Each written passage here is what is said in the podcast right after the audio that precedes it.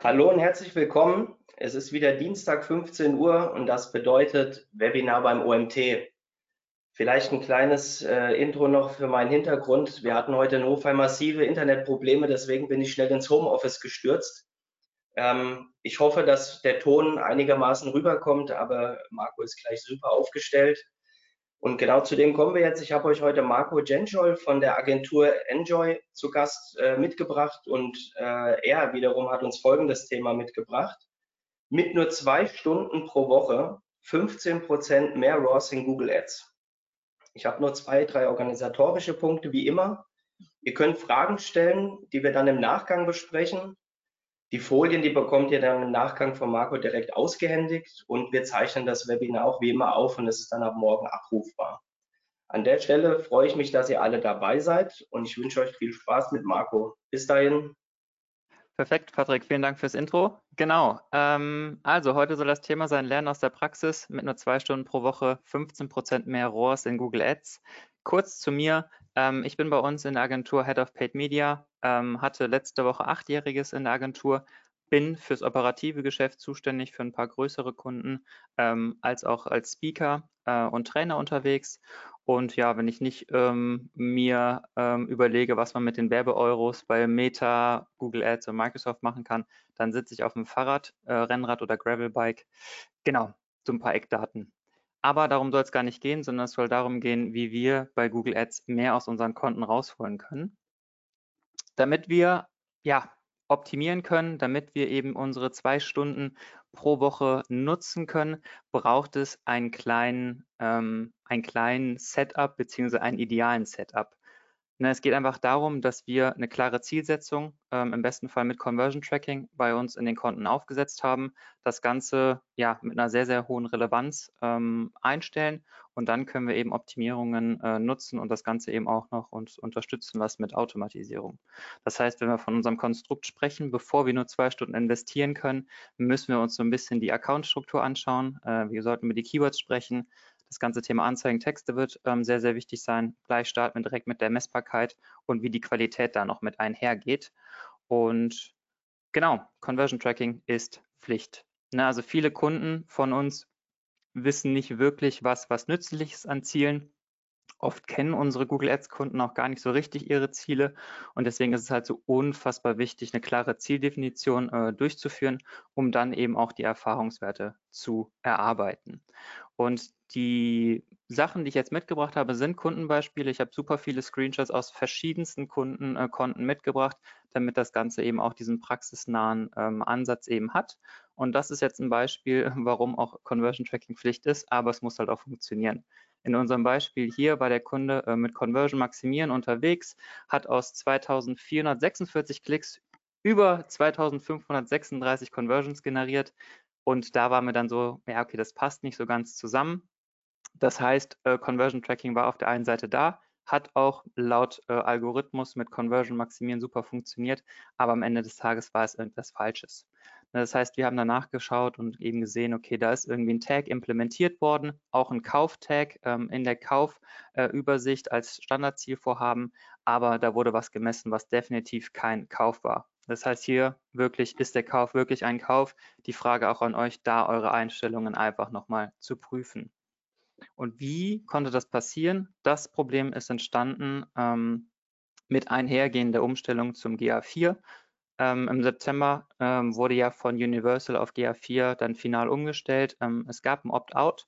Das heißt, ähm, wir wurden informiert, wie das so typisch ist bei Google, ähm, haben unsere Mail bekommen und ja, man konnte sich äh, opt-outen. Ähm, viele haben das tatsächlich verpasst und damit wurde halt Universal zu GR4 umgestellt, automatisch. Es wurde auch eine Property erstellt und damit einher ging dann halt eben auch das Erstellen einer Conversion-Aktion, was dann zu sehr vielen falschen Werten in Google Ads geführt hat. Ähm, nachzulesen nochmal hier in diesem äh, Hilfeartikel. Und so sah das dann an vielen Stellen aus, ähm, dass dann halt eben plötzlich mehrere primäre Kauf-Conversions im Konto drin waren, aber eben mit verschiedenen Conversion-Quellen, nämlich teilweise aus dem äh, Tag, den man vorher hatte, als auch dann eben durch GA4. Und ja, vermeintlich gab es dann eben gute Ergebnisse im Google Ads Konto ähm, und das eben noch noch schlimmer, wenn es halt Konten sind, mit denen man ja ähm, nicht so viel Touchpoints hat oder wo man einfach sagt, ich habe nicht so viel, so viel Zeit da reinzugucken. Und wenn dann auch noch Smart Bidding lief, ja, dann wurde auf die falschen Werte optimiert, was dann zu höheren Geboten geführt hat und am Ende auch zu steigenden, äh, zu steigenden Kosten. Aber am Ende war halt eben nichts gut. Und genau das ist halt dieses Chaos, was ihr auf jeden Fall erstmal beheben müsst. Und es gibt total viel Chaos in diesen Conversion-Aktionen, teilweise weil eben noch alte Universal ähm, Analytics Zielvorhaben drin sind. Teilweise sind diese dann in sonstige einsortiert, äh, teilweise als primär, teilweise als sekundär. Und teilweise ist dann sogar so, dass die Leute dann eben aus der Historie gewachsen äh, Zielvorhaben in ihren Kampagnen hinterlegt haben und dann halt eben ja teilweise auf Kontoebene das definiert haben, teilweise aber auch eben auf Kampagnenebene. Äh, dass es dann eben diese kampagnenspezifischen Einstellungen für diese Zielvorhaben eben gab. Und das ist eigentlich nur der Appell, wirklich mal zu gucken, okay, was haben wir denn als Zielvorhaben? Das, was wir nicht brauchen, rausschmeißen. Das, was wir dann halt wirklich tracken wollen, dass das einfach nochmal überprüft wird, dass wir da entsprechend auf das Richtige optimieren. Ein Quick-Tipp, äh, ein Quick wenn wir halt über das Conversion Tracking sprechen ähm, und was uns auch langfristig eine Verbesserung der Performance ähm, einbringen kann, ist, wenn man von der ähm, GA4 ähm, ja, Tracking-Methode auf die ähm, von Google Ads selber setzt. Ähm, denn so fließen direkt viel mehr Daten ins Google Ads-Konto. Ne? Die Zahlen sehen direkt besser aus. Ähm, darum soll es erstmal nicht gehen, sondern einfach darum, dass der Algorithmus in dem Moment viel mehr Daten erhält und einfach besser optimieren kann. Und ähm, wir halt eben zusätzliche Funktionen wie das Enhanced Conversions äh, nutzen können. Und wenn wir das hier, das ist auch wieder ein Kundenbeispiel, einfach umstellen würden, ne, von primär auf sekundär und andersrum äh, und halt eben von GA4 auf den Website-Tag von Google Ads switchen würden, hätten wir A, ähm, schon mehr Conversions, aber vor allen Dingen halt einen viel, viel höheren Wert, was natürlich durch das Enhanced Conversion und ähm, eben diese Modellierung an Conversion-Daten halt ähm, ja, beeinflusst wird. Ähm, das alleine umzustellen würde schon unsere 15% mehr ROAS mit sich bringen. Ähm, soll aber einfach nur bedeuten, auch das ist ein, ein potenzieller Trick, um einfach zu sagen, okay, ich gebe dem System einfach mehr Daten, damit es besser optimieren kann. Wir sind immer noch bei der Grundstruktur und da müssen wir halt eben auch über die verschiedenen Ebenen ähm, in dieser Struktur sprechen. Ähm, es lässt sich nämlich super viel an Einstellungen auf den verschiedenen Ebenen regeln. Es gibt ähm, große Kontoeinstellungen, die man halt übertragen kann. Wenn ich von Einstellungen spreche, spreche ich aber auch von Anzeigenerweiterungen. Ähm, wenn sich ähm, es lohnt, kann man sich auch überlegen, Anzeigenerweiterungen direkt auf Kontoebene zu hinterlegen, wenn es halt für alle Kampagnen gültig ist. Ähm, ja, und es gilt halt einfach, je höher ich diese Einstellungen vornehme, desto einfacher ist das Ganze zu handeln und eben übersichtlicher. Ne, wenn ich anfange, auf äh, Keyword-Ebene beispielsweise Keyword-Gebote zu setzen, äh, manuelle CPC-Gebote, dann ähm, überschreibe ich damit eben das ähm, CPC-Setzen auf Anzeigengruppe und so zieht sich das eigentlich durch durch alle Ebenen. Ne, das heißt, auch da nochmal zu prüfen, habe ich auf allen Ebenen eben die notwendigen äh, Einstellungen getätigt und ja, man lässt einfach ähm, die Aussage, die niedrigste Ebene zählt. Das heißt, da muss man einfach schauen, ob das einfach zusammenpasst. Wenn wir von ROAS sprechen, wenn wir von Strukturen sprechen, dann sprechen wir auch über das neue Kampagnenformat PMAX-Kampagnen ähm, und da eben die Struktur mit den Asset-Gruppen. Und ähm, auch das, ähm, weil wir halt eben diesen Ansatz haben, okay, mehr ROAS zu generieren, mehr Umsatz zu generieren, sprechen wir über dieses Format. Was man da ganz klar sagen kann, ist, wenn ihr dieses Format nutzt, ähm, dann solltet ihr im ersten Moment wirklich alle Asset-Typen, die es da gibt, nutzen. Ähm, Im besten Fall viele verschiedene Assets ähm, einsetzen. Und wenn ihr die Möglichkeit habt, hinterlegt auch Videos, weil sonst erstellt euch Google eben eigene und die haben wirklich eine sehr, sehr schlechte Qualität beziehungsweise sind einfach nicht so überzeugend. Ne, was ich dann meine ist, dass ihr wirklich die Bilder einsetzt, äh, Logos einsetzt in verschiedenen Größen, Videos im besten Fall, die dann eben bei YouTube beispielsweise gehostet sind. Verschiedene Anzeigentitel, verschiedene lange Anzeigentitel, verschiedene Beschreibungen, um so dieser Asset-Gruppe einfach sehr, sehr viele Informationen ähm, zu liefern und dass der äh, Algorithmus sich an allem bedienen kann.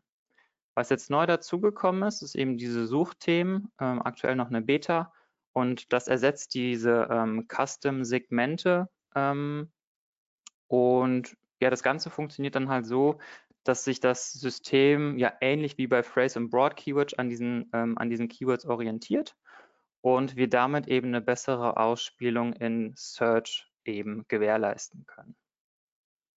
Und wenn wir jetzt erstmal so gesprochen, okay, das muss alles in diese Asset-Gruppen, dann kann man sich natürlich überlegen, weil wir reden gerade über die Struktur, wie sollte denn dann die Struktur bei einer PMAX-Kampagne aussehen?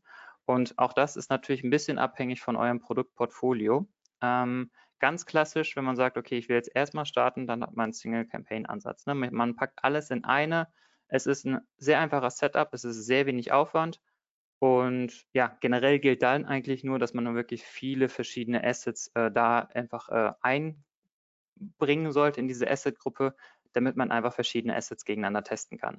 Ne? Und da wird es dann aber auch schon wieder schwieriger, wenn es sehr viele Produkte sind, sehr viele unterschiedliche Produkte sind. Okay, dann muss man sich vielleicht eine andere Struktur überlegen. Und ähm, da wäre es dann so, dass man an der Stelle zum Beispiel ja, so einen Standardansatz äh, einfach wählen könnte. Und da würde es dann so sein, dass man sich ja, kategoriebasierte Kampagnen überlegt. Ähm, in unserem Beispiel eine Kampagne für Barartikel, für Kühlschränke und für Gastrokleidung und dann halt auch da nur eine Asset-Gruppe erstellt, die dann halt aber viel besser auf das jeweilige Thema abgestimmt werden kann. Ne? Das heißt, ich kann passende Zielgruppen hinterlegen, passende Zielgruppensignale wie diese neuen Suchthemen. Ich kann viel besser Videos und äh, Bilder hinterlegen, aber habe dann einfach meine Kampagne zum Thema Barartikel, die halt perfekt äh, mit einer Asset-Gruppe ausgestattet ist. Auch eine Struktur, die wir immer mal wieder in verschiedenen Konten sehen. Ähm, die nächste ähm, Folie zeigt jetzt einen Ansatz, der sich aber jetzt mittlerweile schon durchzieht, dass man wirklich eher nach Margen oder Produktpreisen das Ganze eben aufbaut. Was wir dafür brauchen, ist halt eben eine sehr, sehr gute Datengrundlage ähm, und im besten Fall auch eben unsere Unternehmensziele. Ähm, der Setup ist definitiv anspruchsvoller, ähm, dafür ist auch der Pflegeaufwand höher. Ähm, das heißt, der Setup an sich, ähm, den kriegen wir nicht in zwei Stunden ähm, pro Woche abgebildet. Wenn das Setup aber erstmal läuft, haben wir ähm, so viel äh, Potenzial, dass man da mit relativ einfachen Mitteln dann eben auch eine Optimierung vornehmen kann. Dieser Ansatz hier zum Beispiel wäre so, dass wir die Produkte mit einer sehr hohen Marge in eine äh, Kampagne packen ähm, da natürlich auch ein Kampagnenbudget drüber liegt. Und dann haben wir verschiedene Assetgruppen für beispielsweise Kühlschränke, Öfen und äh, die Barartikel. Und auch da dann natürlich pro Assetgruppe wieder sehr abgestimmte Assets, aber halt eben mit einem äh, Ansatz, wie der ROAS aussehen soll. Äh, und dann kann das System eben mit dem Tagesbudget auf die verschiedenen Assetgruppen eben optimieren. Genauso bei der Kampagne Eigenmarken, in dem Fall Gastrolampen und auch Kühlschränke, halt wirklich der Unterschied zu denen mit hohen Margen nochmal die Eigenprodukte ähm, mit anderen Assets und dann halt ähm, Produkte, wo ein sehr hoher Lagerbestand ist, wo man sagt, ich möchte jetzt erstmal abverkaufen, da ist der ROAS mir jetzt gerade ähm, nicht so wichtig, dass man den ROAS entsprechend runterreguliert ähm, und so einfach erstmal äh, Conversions in diese Kampagne reinbringt. Und das ist so ein Ansatz äh, in einem PMAX-Aufbau, den wir in verschiedenen äh, E-Commerce-Setups ähm, so verwenden. Darüber hinaus ne, kann man sich noch überlegen, welche Optimierungsmöglichkeiten gibt es dann noch in PMAX-Kampagnen. Ich hatte ja schon über Margen und Produktpreise gesprochen. Ähm, das alles sind schon Setups, die auf jeden Fall einen höheren Pflegeauf äh, Pflegeaufwand mit sich bringen. Wo wir dann eben noch so einen Unterschied machen, ist teilweise dann zu sagen, okay, es gibt Produkte, die las, äh, verkaufen sich nicht so gut in einer PMX-Kampagne, äh, dann gliedern wir die teilweise auch in einer, in einer Standard-Shopping-Kampagne, gehen da mit manuellen CPCs an den Start, um einfach da ähm, wirklich zu sagen, okay, das ist das Budget, das ist das, das Keyword quasi, was dahinterlegt ist in unserem Shopping-Feed und wir schauen einfach, wie das Produkt äh, angenommen wird. Ein anderer Weg ist das ganze Thema mit Neukunden ähm, wenn wir halt bestimmte Produkte haben, die eher für Neukunden angesprochen werden müssen, dass man das entsprechend in den Kampagnen hinterlegt. Da es ja auch teilweise eben diese Neukundenbetrachtung von, von Google in den Einstellungen gibt ne, und dann so der Ansatz geht oder ein klassischer Ansatz zu sagen, okay, wir gucken uns Loser, Ghost und Zombie-Produkte an, bedeutet einfach, sie waren in anderen Kampagnenkonstrukten drinne, da gab es aber keinen Traffic drauf oder es gab Traffic drauf, aber es wurde nicht gekauft, dass man die quasi ausgliedert mit bestimmten Kriterien, um dann halt entsprechend separat zu be bewerben. Das ist dann halt sowas, wo man PMAX ja eben optimieren kann. Bei PMAX ist es jetzt so, dass wir auch über natürlich negative ähm, Keywords und negative Ausschlusskriterien sprechen ähm, sollten. Ähm, eine Möglichkeit ist eben über die Kontoeinstellungen ja auszuschließende Keyword-Listen zu erstellen. Das sind also die klassischen Listen, die halt eben fürs ganze Konto äh, angewendet werden können, ähm, eben mit allgemeinen Begriffen, die quasi jede Kampagne betreffen. Dann gibt es eben innerhalb der PMAX den, den Brandausschluss, äh, der dann auf Kampagnenebene funktioniert, diese Markenausschlusslisten. Und da trägt man quasi Brandbegriffe an äh, oder Brand, Brandbegriffe ein, ähm, funktioniert nur teilweise, ähm, weil Google einfach an der Stelle immer noch sehr viel Freiraum und Spielraum hat, das Ganze auszusteuern. Und ja, der High-End-Weg ist so ein bisschen ähm, für so eine PMAX das Ganze mit äh, Keyword-Listen zu machen, die aber dann halt eben über Google, sprich ein Formular, den Support oder halt eure Google-Ansprechpartner eben integriert werden können, was dann eben auch für Placements möglich ist ähm, hilft tatsächlich, um auch da die Performance von einer PMAX-Kampagne sogar noch mehr zu steigern. Ähm, sehr gut, hier oben ist noch ein, sehr, äh, ein, ein, eine Notiz von mir selber drin. Äh, nichts geht ohne Signale. Ähm, genau, Smart Bidding, PMAX äh, funktioniert nur mit Zielgruppensignalen, äh, damit eine Kampagne eben die richtige Performance äh, mit sich bringt. Ähm, das heißt, wir haben eben die Möglichkeit, selbst erhobene Daten zu hinterlegen, Website-Besucher, Käufer. Ähm, wir haben Interessen und detaillierte demografische Merkmale. Jetzt in dem Beispiel Lebensereignisse, zum Beispiel gibt uns das System aus, ob jemand gerade Hochzeit gefeiert hat oder in den Ruhestand gegangen ist und dann eben, wie besprochen, das Ganze mit den Suchbegriffen, ne, dass ich eben bis zu 25 Keywords hinterlegen kann, damit ich eben mehr bei Search ausgespielt werde. Und der Punkt, der hier oben noch als Notiz drin steht, kommt jetzt auf der nächsten Folie. Äh, ja, Vorsicht bei diesen automatisch erstellten Assets. Ähm, wir haben die Möglichkeit, eben auch bestimmte URLs auszuschließen aus unseren Kampagnen wenn ich einfach weiß, okay, das sind Unterseiten, äh, da soll das System erst gar nicht drangehen, ähm, sondern es soll sich wirklich auf meine hinterlegten URLs oder halt die Produktdaten äh, konzentrieren, dann habe ich die Möglichkeiten wie zum Beispiel das Impressum über eine Regel oder wenn ich explizit die Impressums-URL äh, eingebe, halt zu hinterlegen. Und das heißt, damit habe ich nochmal die Möglichkeit, das Ganze bei, T bei PMAX einfach zu hinterlegen. Dann sind wir immer noch so ein bisschen in dem ganzen Konstrukt, okay, welche Möglichkeiten bei der Struktur gibt es, ähm, um einfach ja die Vorbereitungen zu treffen, dass ich mit wenig Aufwand eben mein ROAS verbessere. Und das sehen wir auch sehr, sehr häufig. Ich weiß nicht, wer von euch äh, dieses Symbol kennt. Die kleine Lupe mit dem, mit dem Balken dazwischen, äh, mit dem Balken daneben ist ganz klassisch, dass es eine Suchnetzwerkkampagne ist, die aber mit im Display-Netzwerk ausgespielt werden kann. Ähm, passiert sehr, sehr schnell, ähm, weil bei einer neuen Kampagne, die man erstellt, ähm, das eben vorausgewählt ist. Ähm, das heißt für euch, ähm, ihr solltet das auf jeden Fall äh, abwählen. Ähm, und wenn ihr sagt, aber Display-Netzwerk finde ich eigentlich interessant, sehr gerne, aber macht das dann mit einer separaten Display-Kampagne. Ne, ihr habt viel mehr Möglichkeiten, was das Targeting angeht.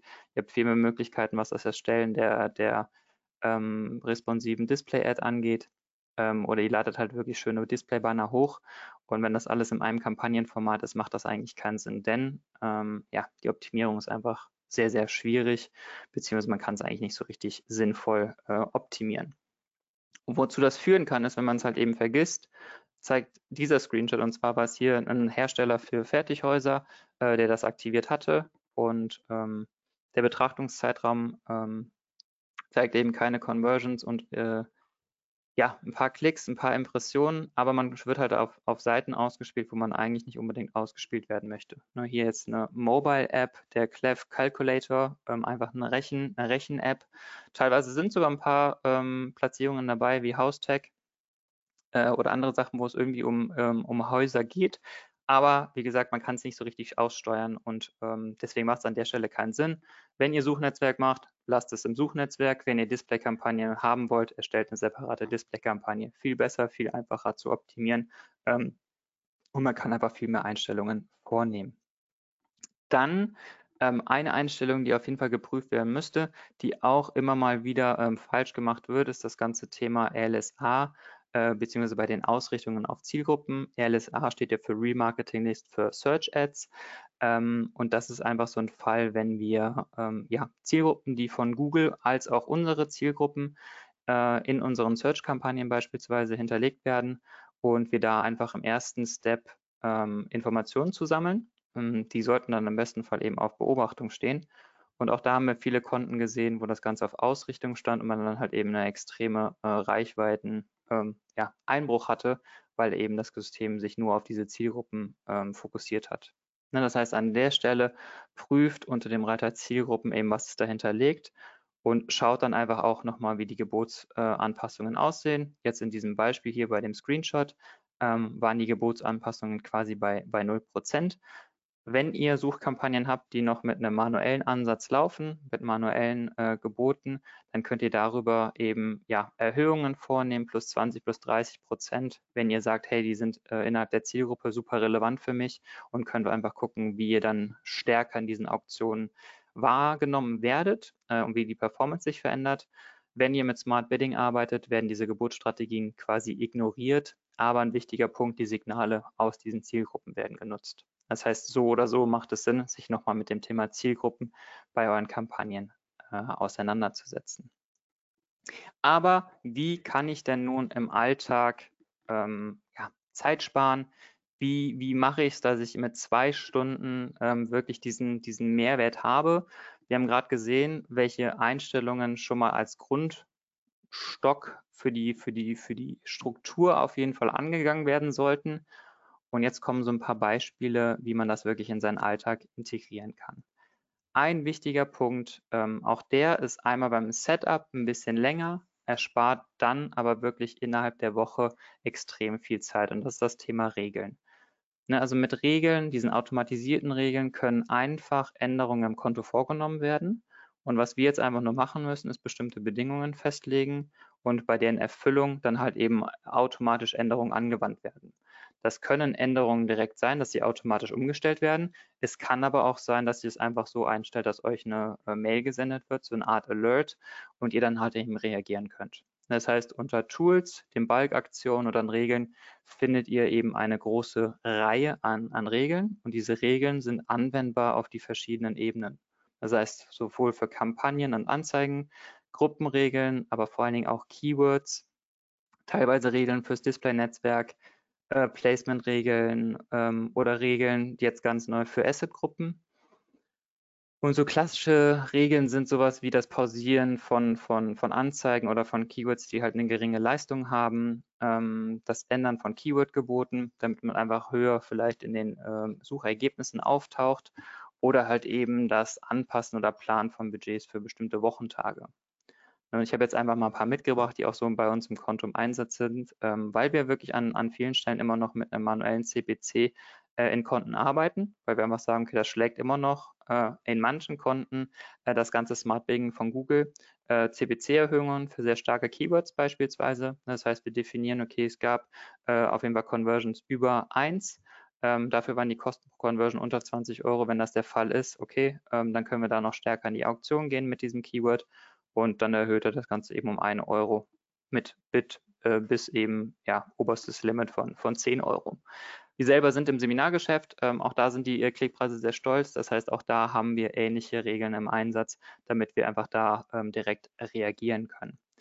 Genauso kann man Keywords pausieren. Ne? Also wenn bestimmte Sachen äh, erreicht werden, der durchschnittliche CPC hat eine bestimmte Höhe äh, erreicht, dann definiere ich das als Bedingung und lasse das Ganze eben auf täglicher Basis äh, zum Feierabend äh, anwenden. Und wenn halt eben Ergebnisse erzielt worden sind, dann sende ich mir das Ganze eben auch noch als, als Mail. Oder ähm, ich habe eine Kampagne erstellt, ähm, habe da verschiedene Keywords drin, verschiedene ähm, ja, Anzeigengruppen mit verschiedenen Keywords. Dann habe ich definiert, was ich für ein Tagesbudget habe, aber ich habe noch nicht so richtig das Gefühl dafür, wie lange jetzt die Kampagne tatsächlich läuft. Dann kann ich sagen, hey, für eine bestimmte Kampagne, ähm, wenn da Kosten sind von 1000 Euro, dann ähm, informier mich bitte. Und dann schaut er sich halt immer die, die letzten sieben Tage an und gibt mir dann halt eben diesen Alert, wenn diese 1000 Euro erreicht sind.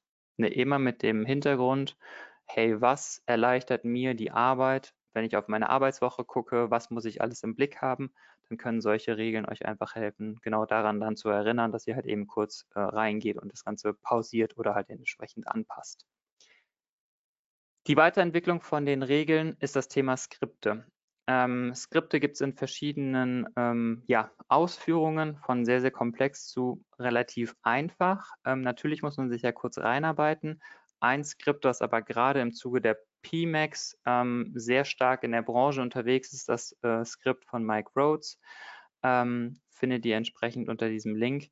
Und das Skript ähm, bringt euch mehr Insights zu euren PMAX-Kampagnen. Ne, PMAX ist ja so eine Blackbox, ihr kriegt so ein bisschen Statistiken, ein paar Keywords, auf was wurde die ausgespielt und vor allen Dingen der Fokus auf eure Performance, aber wo ihr tatsächlich ausgespielt werdet, seht ihr eigentlich nicht. Das Skript scannt sozusagen eure Kampagnen äh, und zeigt euch dann halt immer auf die drei, äh, letzten 30 Tage an, wo ihr ausgespielt worden seid ähm, hier jetzt in diesem Beispiel ähm, sieht man dann halt eben den Verlauf der Shoppingkosten, der Videokosten, der Displaykosten und halt eben der Searchkosten. Und im Detail sieht das dann halt so aus, dass man auch noch sieht, okay, wo gab es welche Kosten. Sehr, sehr cool, um erstmal zu verstehen, okay, aha, diese Kampagne, die aktuell nicht so gut läuft, ähm, wird aktuell äh, extrem viel bei Display ausgespielt beispielsweise. Und dann könnte man da halt ähm, überlegen zu reagieren. Reagieren heißt dann in dem Fall, okay, was wäre, wenn ich eine Asset-Gruppe erstelle ohne jegliche Assets, ähm, um halt einfach nur zu sagen, ich möchte sie nur bei Shopping machen. Funktioniert aktuell noch. Ähm, aktuell ähm, haben wir das bei manchen Konten noch laufen. Ähm, da hat aber Google auch schon durch das ganze Thema automatisierte Asset-Erstellung ähm, ja, durchsickern lassen, dass das wahrscheinlich bald nicht mehr funktioniert. Aktuell funktioniert es noch. Das heißt, wenn ihr ähm, mit diesem Skript feststellt, hey, wir haben Performance Max Kampagnen, die sehr viel in bestimmten Bereichen ausgespielt werden, wo wir eigentlich keine Performance herkriegen, dann kann man halt eben überlegen, ob man so eine Asset-Gruppe erstellt äh, ohne jegliche Asset-Typen, obwohl wir es eigentlich nicht empfehlen würden, aber damit würde man dann halt so ein bisschen unterstützen, dass man nur bei Shopping ausgespielt wird. Ne? Und das ist die Möglichkeit. Dann ein weiteres Skript, was eigentlich so ein Skript ist, was in jedes Google Ads Konto reingehört, ähm, ist der Link-Checker, äh, der euch einfach anzeigt, ob es halt eben bestimmte 404 Fehlerseiten in eurem Account gibt. Ja, Google wird irgendwann feststellen, wenn ihr Sachen an eurer Webseite geändert habt, URLs verändert habt, ähm, dass manche Seiten nicht mehr erreichbar sind, aber es gibt einfach ein Delay. Und in dieser Zeit, wo beispielsweise eine URL, die ihr ne, nutzt als Landingpage, nicht mehr erreichbar äh, ist, gebt ihr Geld aus, ihr schickt Traffic auf eine Fehlerseite und am Ende des Tages ist der User genervt, äh, ihr habt Geld ausgegeben und die Performance ist schlecht und der Link-Checker kann euch da einfach helfen, dass ihr eben diese, ähm, ja, dieses Gap, diesen Delay einfach nicht habt und ihr einfach da die Meldung bekommt, hey, da und da sind URLs, die nicht mehr erreichbar sind. Dann wie kann man im Alltag Zeit sparen? Nutzt den Empfehlungsreiter als eine Art Assistenten, als einen ein Reiter, wo ihr euch Inspiration holen könnt. Ähm, wir sind immer sehr, sehr kritisch, was die ganzen Anpassungen über den äh, Empfehlungsreiter angeht. Ähm, und auch immer dann in Kombination mit dem Optimierungsscore. Da geht es gar nicht darum, dass der bei 100 Prozent ist. Ne, es geht eher darum, dass ihr euch damit auseinandersetzt, okay, was hat das System gefunden? Ähm, gibt es vielleicht Keywords, die sinnvoll sind? Ähm, gibt es vielleicht äh, Ansätze, wo man mit einer Performance Max Kampagne mehr erreichen könnte? Gibt es vielleicht sogar mit responsive Suchnetzanzeigen optimieren einen Punkt, wo ich direkt an meinen Anzeigen Sachen anpassen kann, um einfach die Performance schon zu steigern? Ne, und deswegen lohnt es sich da zwischendurch immer mal reinzugucken, mal zu schauen, okay, was schlägt mir das System vor? Ähm, dann könnt ihr es immer noch für euch überlegen und dann eben schauen, ob ihr es anwendet. Aber bitte nicht einfach blind akzeptieren, nur weil der Faktor im besten Fall auf 100 ist, muss er an der Stelle nicht. Ein bisschen weiter geht dann das ganze Thema, was ihr rechts oben findet, die automatischen Anwendungen. Da gilt es einfach darum, dass ihr einfach mal schaut, okay, A, sind welche angewendet? Wenn ja, welche? Denn es gibt definitiv welche, die wir nicht empfehlen würden. Ähm, allein der erste neue Keywords hinzufügen macht in unseren Augen keinen Sinn. Also ihr wollt selber bestimmen, welche Keywords bei euch im Konto hochgeladen werden, ähm, wie sie hochgeladen werden, dass sie zu den Anzeigentexten passen, was auch immer. Ähm, und da haben wir schon die wildesten Sachen gesehen, wenn hier diese automatischen Erweiterungen aktiviert sind. Es gibt zwei, drei Einstellungen, die jetzt nichts ähm, Großes verändern, die aber einfach ähm, genutzt werden können Ähm, wenn man sich da so ein bisschen durchgeklickt hat und für sich entschieden hat, ist es auf jeden Fall ein Punkt, wo man ähm, auch am Ende des Tages äh, ja, einen Mehrwert von mitnehmen kann, aber auch das eher kritisch und weniger als alles auf einmal und den Google-Weg an der Stelle gehen. Dann ein sehr wichtiger Punkt, wo wir auf jeden Fall sehen, dass das ja einen Uplift in den ähm, ROAS-Werten haben kann, ist das Thema Suchnetzwerkpartner. Und zwar könnt ihr, wenn ihr eure Kampagnen euch anschaut, ähm, das ist der obere Screenshot, mit Hilfe der Segmente die Suchnetzwerkpartner einblenden lassen. Und dann kriegt ihr quasi unter jeder Kampagne zwei neue Zeilen, die dann halt eben die Google-Suche und die Suchnetzwerkpartner aufzeigen. Und Suchnetzwerkpartner ist beispielsweise t-online.de, die die Google-Suche nutzen, aber halt eben auch andere Netzwerke wie, wie YouTube. Und was sich wirklich durchzieht, ist, dass halt eben die Suchnetzwerkpartner in der Regel sehr, sehr hohe Impressionszahlen haben, aber eine deutlich geringere Klickrate haben. Das sehen wir sowohl links beim Screenshot, wo wir den Vergleich haben von knapp 5% zu 0,28%, als auch äh, in dem anderen Beispiel, wo der rote Balken ist, ne, von äh, 10% zu 1,8%. Das ist jetzt erstmal die Performance gesehen auf Impressionen und Klicks, also betrachten wir die Klickrate.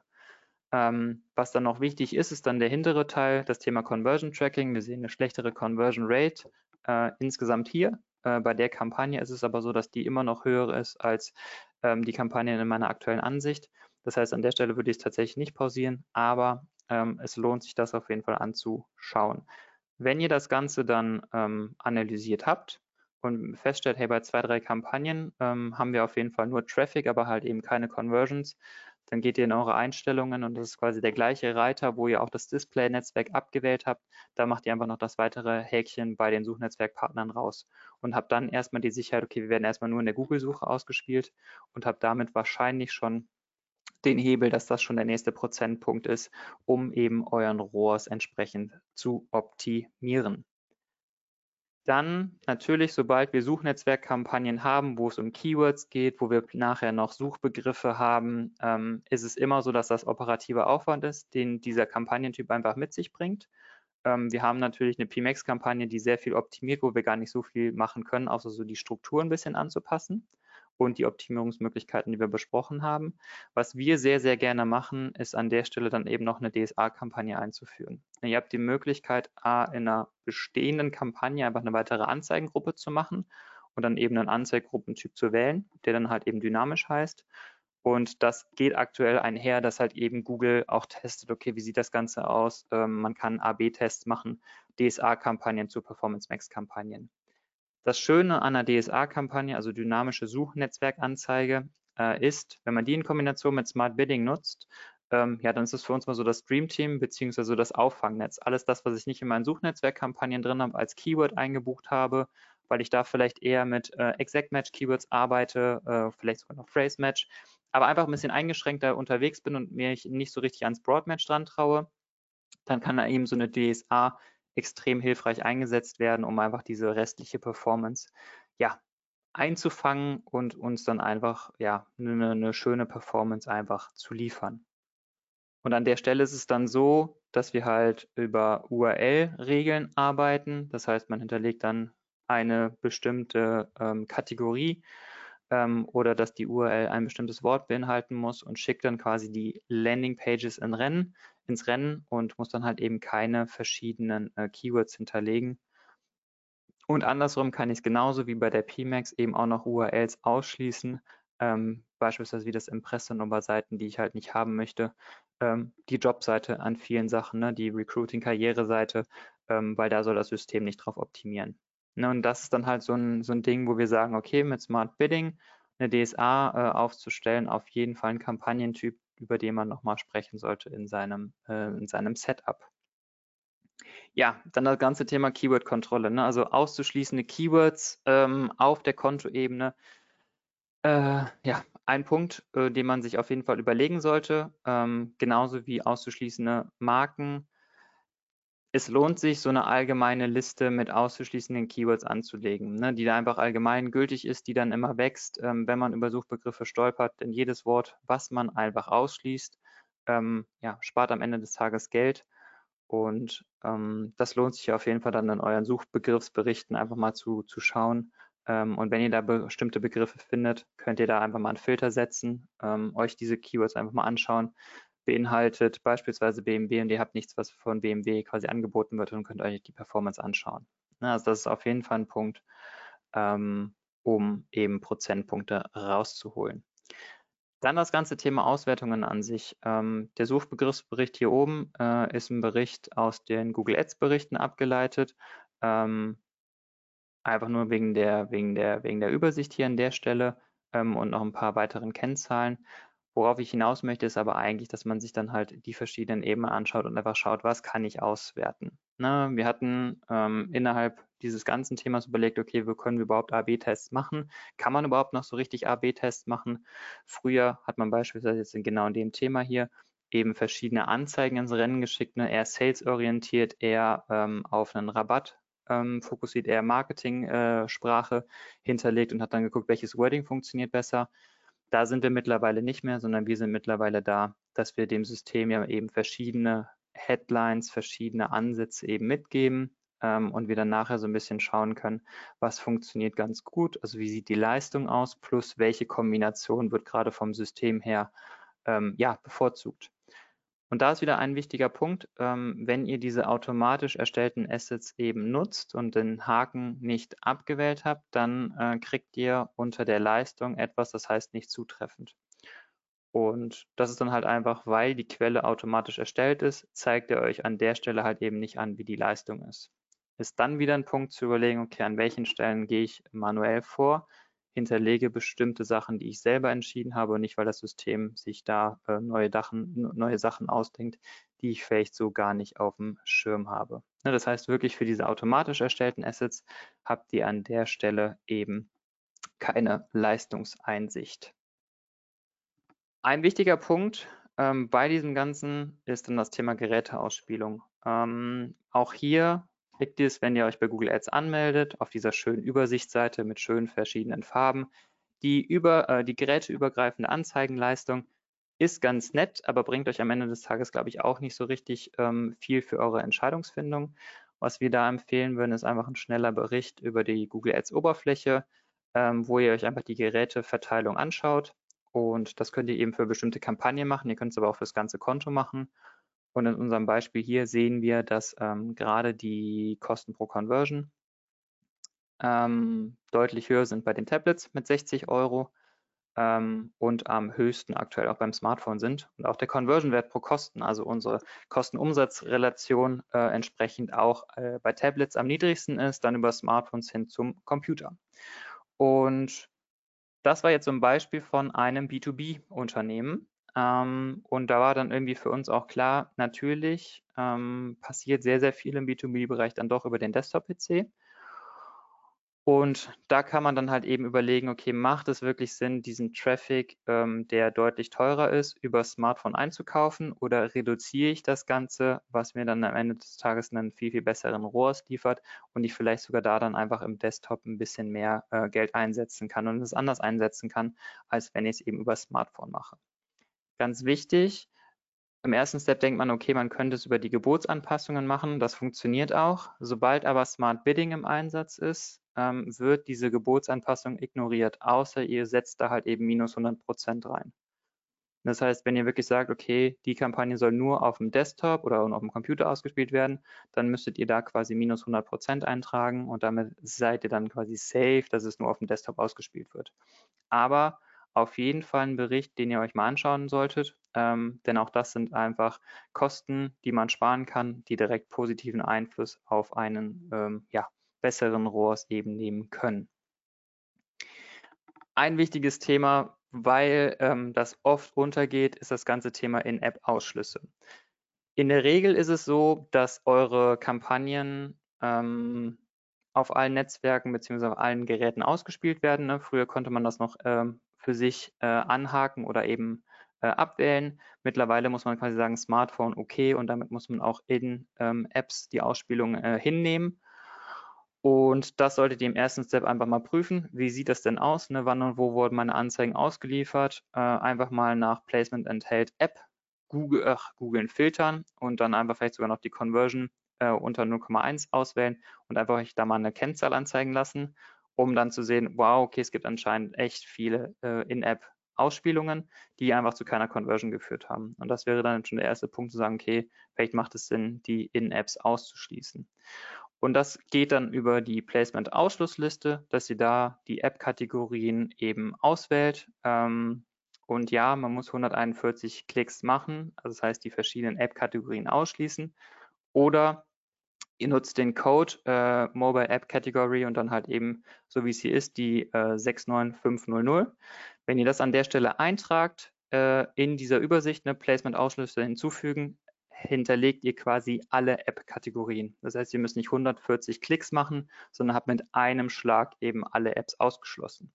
Und damit, ne, ihr schließt alle App-Kategorien aus und damit spiel, werdet ihr in Zukunft eben nicht mehr bei den Apps ausgespielt. Das heißt, wenn ihr sagt, das mobile Netzwerk ist auf jeden Fall relevant für mich, ne, ich möchte die mobilen Ausspielungen, absolut.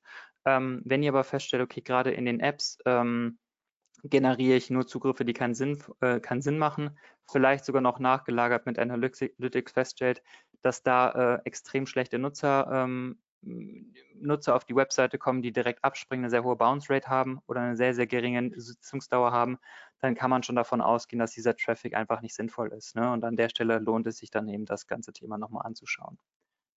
Genauso, wenn ihr Sachen habt mit Placements, nicht nur nach Apps, sondern halt eben auch Placements an sich, lohnt es sich an der Stelle einfach mal zu schauen, okay, ich bin mit meinem Unternehmen auf jeden Fall so, dass alles, was auf den URLs .de, .com, .net, .org und .at landet, schon mal in Ordnung ist. Sobald es sich aber halt um .ru oder .it handelt, bin ich mir unsicher.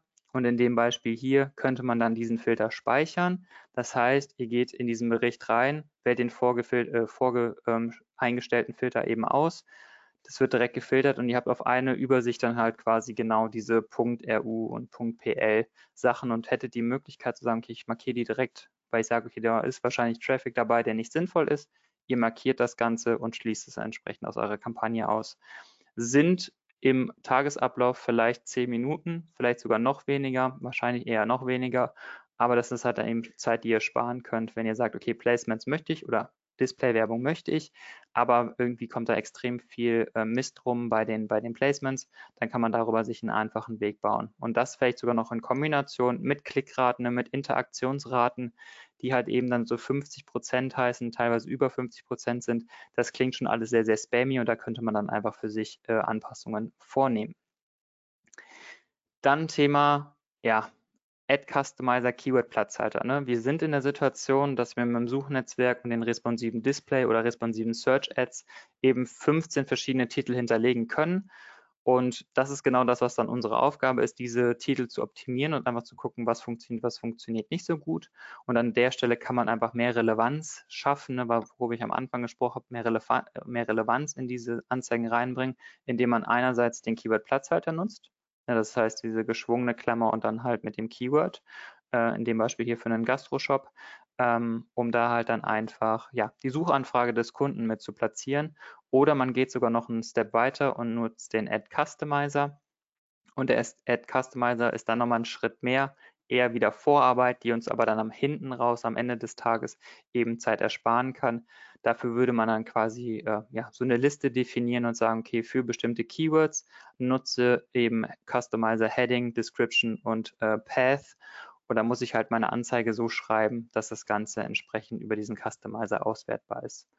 Das Schöne an der Stelle ist dann, dass ich dann eben finale URLs auf Keyword-Ebene habe und ich wieder alles in eine Anzeigengruppe reinpacken kann und dieses große Wort, ne, viel ko äh, konsolidieren, damit eben der Algorithmus viele Informationen hat, an der Stelle eben zusammenführen kann.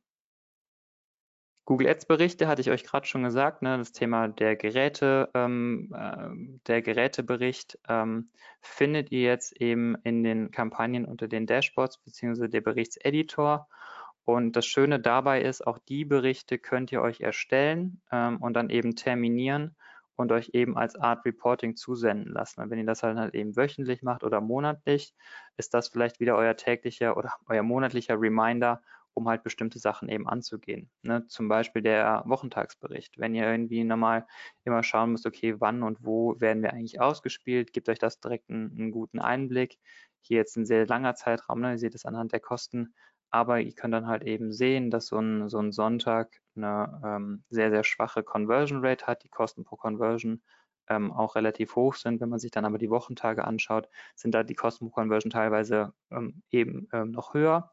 Na, es ist einfach so ein Einblick, nochmal die Wochentage zu prüfen, um dann vielleicht den Werbezeitplaner zu nutzen. Ähm, gerade im B2B-Umfeld macht das definitiv Sinn, dass man das einfach nochmal für sich ein bisschen auswertet. Dann das ganze Thema Keyword-Option. Ne, wenn ihr anfangt, ähm, das Broadmatch mehr und mehr einzusetzen, vielleicht sogar in Kombination mit Smart Bidding, was durchaus funktionieren kann, was seine Daseinsberechtigung hat, dann kann es zum Beispiel so sein, dass ihr euch kurz anzeigen lasst, okay, weitgehend passend, passende Wortgruppe genau passend. Wie ist denn überhaupt die Performance, ähm, wie ist überhaupt der Performance-Unterschied zwischen diesen Keyword-Optionen? Und ihr seht sehr deutlich, ähm, wir haben eine schlechtere Klickrate im Vergleich zu genau passend, aber wir haben vor allen Dingen unsere Kosten pro Conversion extrem reduziert. Ne, und das ist dann halt so ein Punkt, wo dann halt eben Broadmatch und Smart Bidding jetzt in diesem Konto äh, mit diesem Bericht sehr gut funktioniert hat um solche Aussagen dann auf die Schnelle treffen zu können, lohnt es sich dann halt eben diesen Keyword-Optionsbericht eben ja, zu erstellen und eben zu, zu hinterlegen. Ganz wichtig, ähm, Broadmatch im besten Fall nur mit Smart Bidding. Auch das passiert in sehr, sehr vielen Kundenkonten, bevor die äh, zu uns kommen, dass dann halt eben Broadmatch einfach eingebucht wird, weil gesagt wird, hey, das Keyword wurde mir vorgeschlagen oder das Keyword hatte ich am Anfang noch nicht drin, habe ich eingebucht weil die Leute halt nicht drüber nachdenken, das dann halt in eckigen Klammern oder mit den Anführungsstrichen einzubuchen, sondern einfach einbuchen. Und wenn das sogar in Kombination einfach nur mit einer ähm, ja, klickorientierten Strategie läuft, ähm, dann schaltet man wirklich auf sehr, sehr viel Quatsch. Und dieses auf Quatsch schalten umgehe ich halt ein bisschen, wenn ich halt das Smart Bidding nutze, weil einfach der Algorithmus versteht, okay, man optimiert an der Stelle auf ja, Performance. Ein extra Tipp, ähm, um einfach noch ein bisschen mehr ROAS rauszuholen, ist das ganze Thema Google Shopping beziehungsweise einfach die kostenlosen Shopping-Ergebnisse. Solltet ihr in der Situation sein, dass ihr noch kein Google Shopping nutzt, beziehungsweise noch keine PMX-Kampagnen oder sowas halt nutzt, dann solltet ihr auf jeden Fall im ersten Step schon mal anfangen, euch ein Merchant Center zu erstellen, ähm, um einfach eure Sichtbarkeit bei Google Shopping äh, ganz ohne Werbekosten zu erhöhen. Ne, und es ist halt einfacher, an der Stelle dann zu er, äh, erscheinen und ihr werdet dann halt eben bei den Suchergebnissen gelistet. Ähm, aber ihr müsst halt eben kein Geld dafür ausgeben, um das halt wirklich nochmal ein bisschen mit Zahlen zu untermauern. Ähm, ob sich das lohnt? Ja, es lohnt sich. Ähm, jetzt ist es ein, ein, Beispiel von einem B2C-Unternehmen äh, aus einem Online-Deko-Shop, was äh, eben ja ganz ohne Werbekosten einfach einen zusätzlichen äh, Umsatz generiert hat. Und zwar ist es halt so, dass wir gute 10.000 bzw. 11.000 Produkte in diesem Shop drin haben im Merchant Center. Ähm, und wir konnten halt eben in unserem Betrachtungszeitraum, ähm, ich glaube, es waren eineinhalb Monate, 121 Conversions erzielen, was so roundabout 6.000 Euro Umsatz waren. Und es waren halt auch circa 8.000 Klicks, die wir da ähm, ja, generiert haben. Und diese 6.000 Euro Umsatz ähm, beziehungsweise diese 8.000 Klicks, die wir auf diese Produkteinträge haben, kann man auch andersrum rechnen. Und zwar, wenn wir uns angeschaut oder wir haben uns dann angeschaut, okay, 40 Cent kostet uns im Mittel ein, ein Klick in diesem Konto.